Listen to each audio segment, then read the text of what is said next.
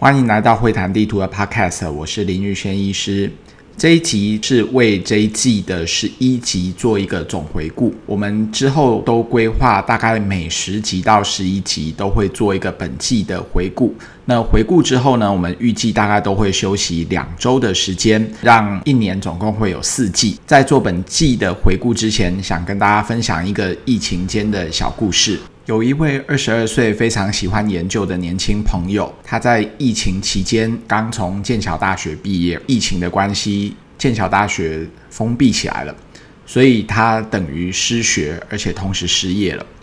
在他的家乡里面死了几百万人，他回到他的家乡里面，同时面临了失学还有失业，不知道该怎么办才好。他把他大学时代一个叫做广义二项式的定理。把它做逐步的推广，后来变成了非常有名的微积分。他拿了一块三棱镜拿来做实验，把一束光分出了红、橙、黄、绿、蓝电子。他坐在一棵苹果树下，一颗苹果打到了他的头，他发现了万有引力。想到这里，大家应该知道这个年轻人是谁？这位二十二岁的年轻人，他就是大名鼎鼎的艾萨克·牛顿。在疫情的期间，他因为失学，因为失业。但是他完成了三项有名的成就：微积分、光学散射，还有万有引力。这个分别是古典物理的数学、光学还有力学最重要的基础，就是在他二十二岁疫情那一年所完成的。或许这个励志的故事可以激励我们，在台湾疫情逐渐严重的同时，如果你待在家里，也可以好好充实自己。会谈地图过去十一集的 Podcast。可能是一个可以帮助你好好复习精神医学的好朋友，也欢迎大家把过去的十一集反复拿来听听。今天的回顾，我们也会办抽书的活动，我准备了五本还算蛮普及的心理学或精神医学的书，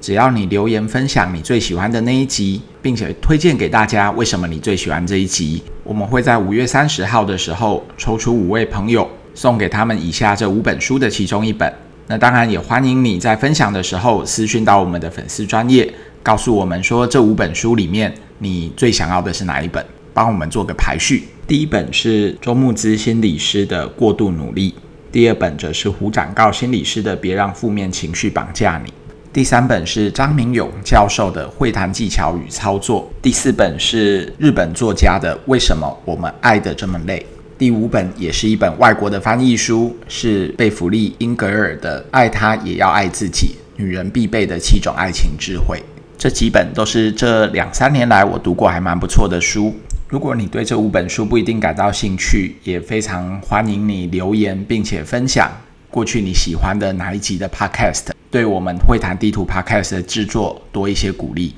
首先想跟大家分享经营会谈地图 Podcast 的一些有趣的数据。平均我们每一集的 Podcast 大概都有两千九百五十八次的分享，其中不重复的分享也高达两千一百一十一次。那总共我们累积的下载数已经超过三万两千多次的下载。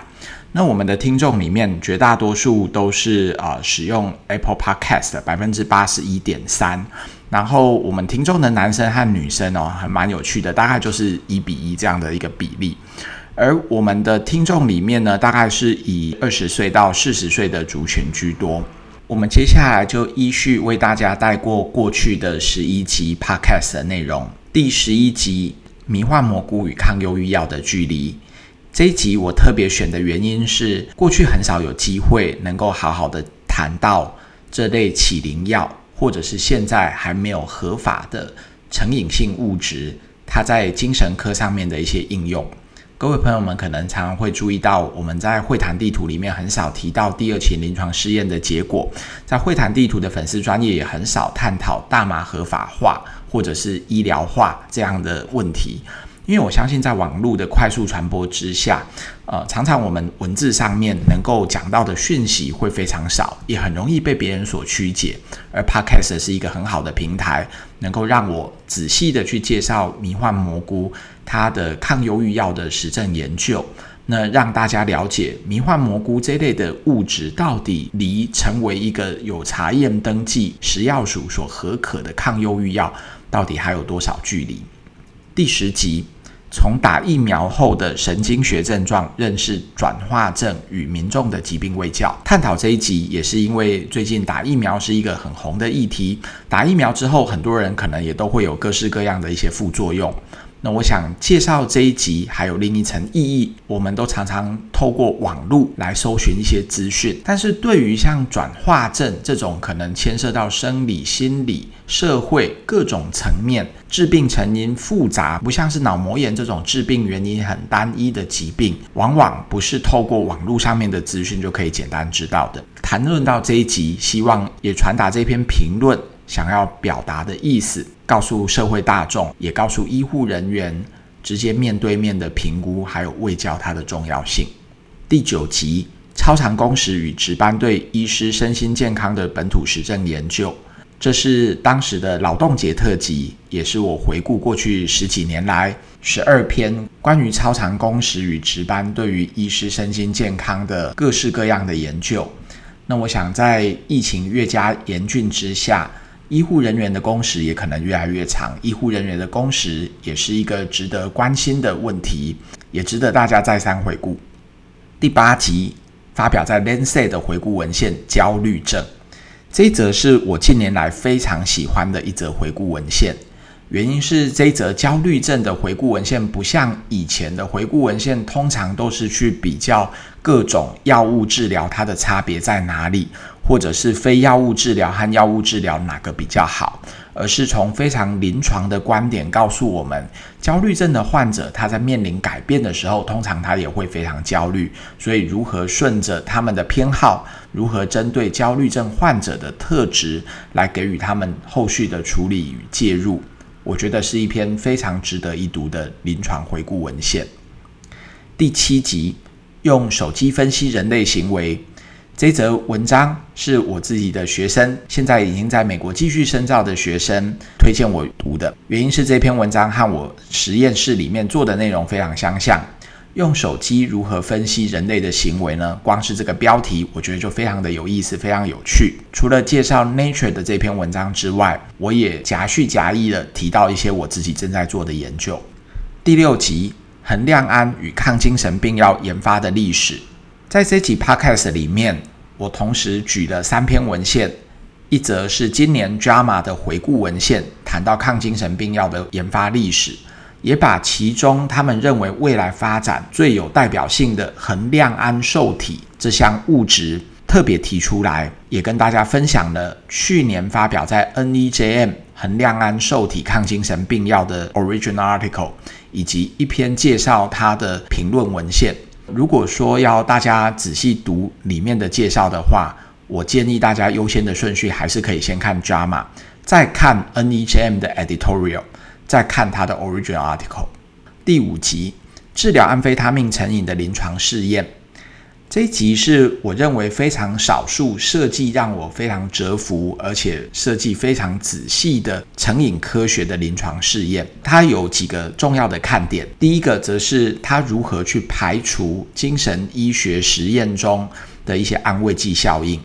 第二，则是他如何用最客观的一些指标来去讨论这些中重度安非他命成瘾者，这些药物治疗到底对他们的疗效是如何。第四集，从临床试验分析生技新创的商业布局。这集 Podcast 也是非常多人回想给我说收获很多的一集，虽然它的主题本身就非常有趣。是介绍一种训毒减受体的一个抗精神病药，它的临床试验。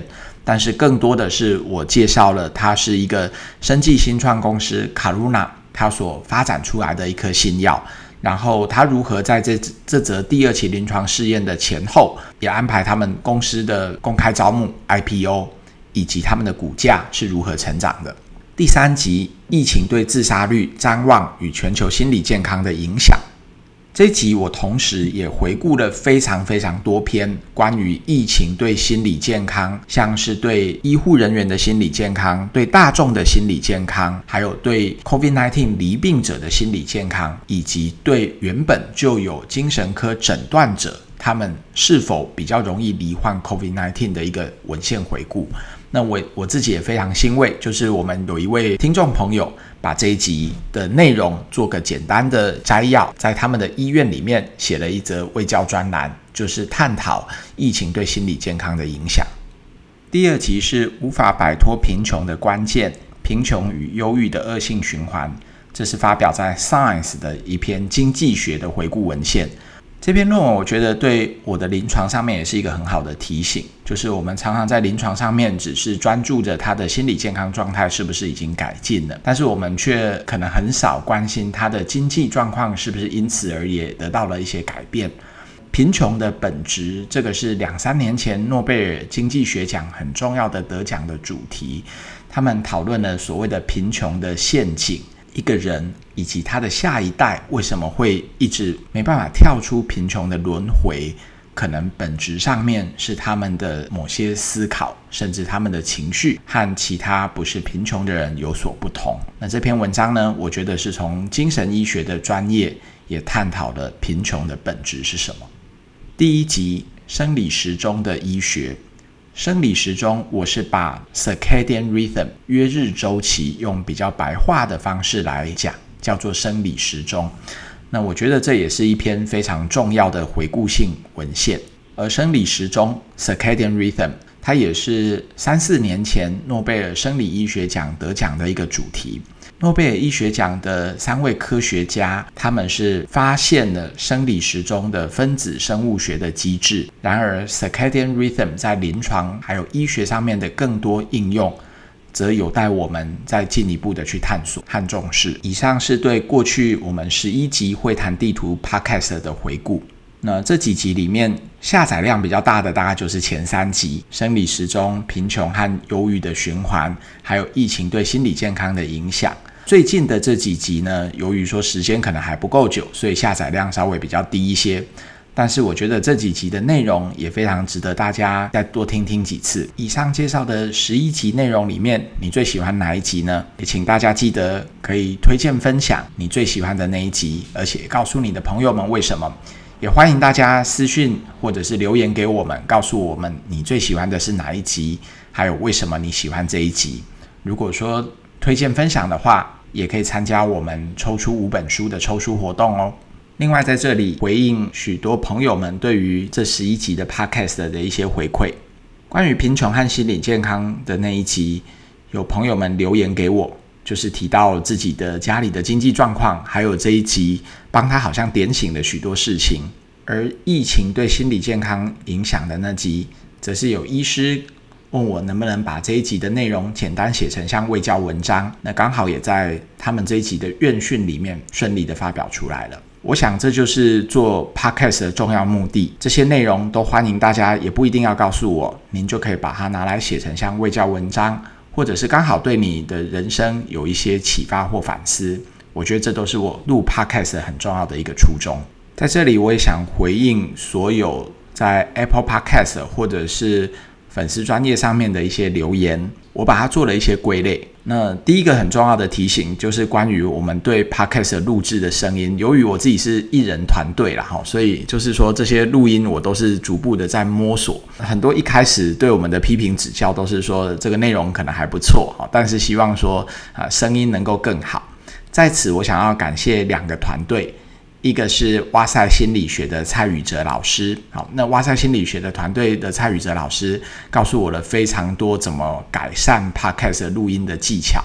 另外则是米德人物志，是一个专门介绍医学生涯的 Podcast 频道。那米德人物志的两位主持人也分别都告诉我们说，这个声音要怎么去做一些改进。那有更多的网友是直接在留言上面告诉我如何去改进。比如说，有网友告诉我说，呃，录音用单声道会比较清楚啊，哈，那真的非常感谢哈。那我想后来我就都改成用单声道来录音。那有网友留言说，哎，这个可以改善声音品质吗？忽大忽小的用耳机，有时候听会听不清楚，还甚至以为说他的耳机断线了，而且还紧张害怕说影响到其他人。那这真的很不好意思哈。那可能就是没有用单声道的关系。好，那提醒我这个忽大忽小声音，我想可能是在。第七集之前，然后那大家可以听听看，是不是在第七集之后，这些录音的品质啊，哈，那忽大忽小的声音等等，哈，是不是都已经有一些改善了？那也有网友是直接提到说，呃，印象很深刻的是对于临床试验副作用的解读啊，希望啊，我可以再多多分享指导学生时在讲解读临床试验等文献常见的误区啊。那我想解读临床试验是我以前。啊，三年曾经在跨国外商药厂的工作，而那三年来担任了台大药学系实习的指导老师，那所以当时其实就也从很学术的角度，好，然后来跟大家介绍实务上面的一些问题，所以在讲临床试验一些比较深入的解读，确实我算是在行的，因为这曾经是我三年来的一些工作。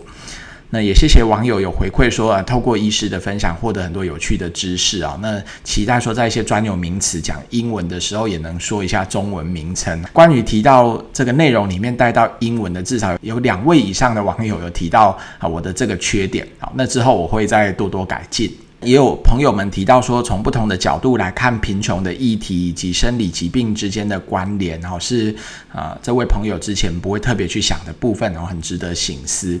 那我觉得是由于取材的关系哦，刚好有这么一篇非常好的文章。那之后我也会特别的注意。好，那就如一开始跟大家所介绍的，我们在取材的时候，像 NEJM、Lancet 和 JAMA 是很纯粹的医学的期刊，但是我固定都有听 Nature 和 Science 他们的 Podcast，也有订阅他们的期刊来阅读，所以我相信未来可能我会更加注意这些结合可能社会议题和精神疾病之间关联的这些题目，好，会再跟大家做做一些说明和解说。有朋友在留言里面提到说，专业又有知识性的节目真的少之又少，希望能继续下去。然后说感谢前辈协助我们在短时间内用最轻松的方式跟上最新的研究潮流。那我都非常感谢这些听众朋友们的回馈，因为我想经营 Podcast 和经营 Facebook 粉丝专业最大的不同是，嗯，通常 Podcast 的每一集从它的下载量，或者是我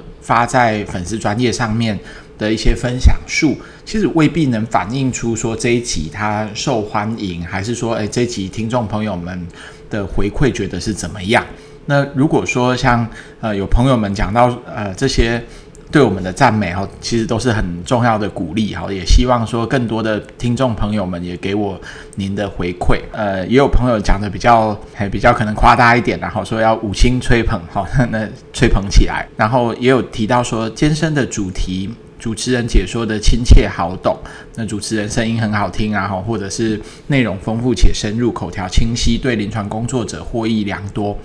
如果说可以再多讲一些的话，也很希望告诉我们说哪些主题可能本来听起来是比较艰难的，那经过我们的解说，哪一种的解说方式让你觉得比较好懂？这其实都是我自己会非常想要知道的，因为啊，Podcast 相对来说虽然可以解释的比较详细，但是。关于听众的一些回馈，我们比较难从这些平台里面可以看得到，所以就请各位听众朋友们不要忘记哦，就是可以在我们的啊这一集下面啊留言，然后也可以分享你最喜欢的一集，然后私讯给我们，那就可以参加我们这次的抽书活动。就算你对这几本书不一定感到兴趣，也希望说各位朋友们再多多给我们鼓励、支持还有回馈。由于 Podcast 的经营啊，我们的会谈地图到目前为止哈，呃，在最近我们也超过了一万人的追踪，然后超过了九千人对我们会谈地图的粉丝专业上面按赞。那也跟大家公布一下，我们会谈地图的第二版，好，是新版的改版，也即将在今年可能年底的时候上市。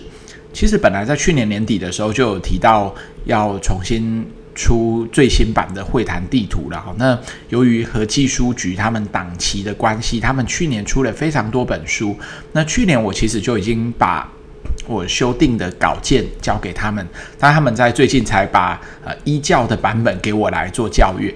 那在此也想要征求，可能是第三年以上的住院医师，如果有兴趣参与最新版的会谈地图校稿的话，也欢迎私讯到我们的粉丝专业，告诉我您的啊姓名还有单位地址。好，如果说你觉得啊有兴趣帮忙校稿。那这个教稿，我是希望说，如果有兴趣的话，可以大概是五十页左右的教稿啊。如果说你的能力可及，可以教稿到五十页左右，那时间大概是三个月的时间就可以了，因为。和气书局他们出书的档期，觉得说就是没有那么那么赶，没有那么快。如果说刚好你是第三年以上的住院医师，我相信，呃，教稿当然第一个好处就是你可以率先读到最新版的会谈地图的内容。那这一版的改版呢，呃，大概里面更动的比率有将近快百分之二十。好，内容其实它的精神是没有什么改变的，但是它所引述的是。最近啊，从二零一八年之后的最新文献，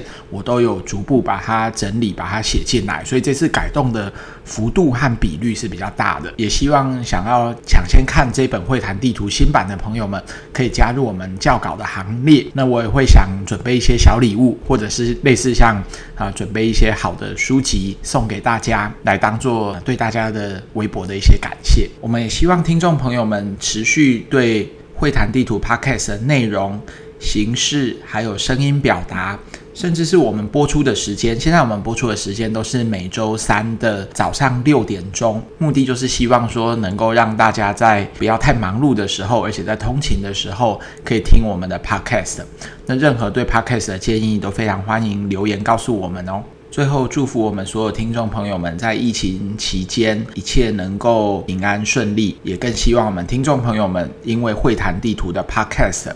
陪伴大家度过疫情这一段时间，让您的精神医学的知识更加的充足。别忘了参加我们的抽书活动哦。我们两周之后的会谈地图 Podcast 见。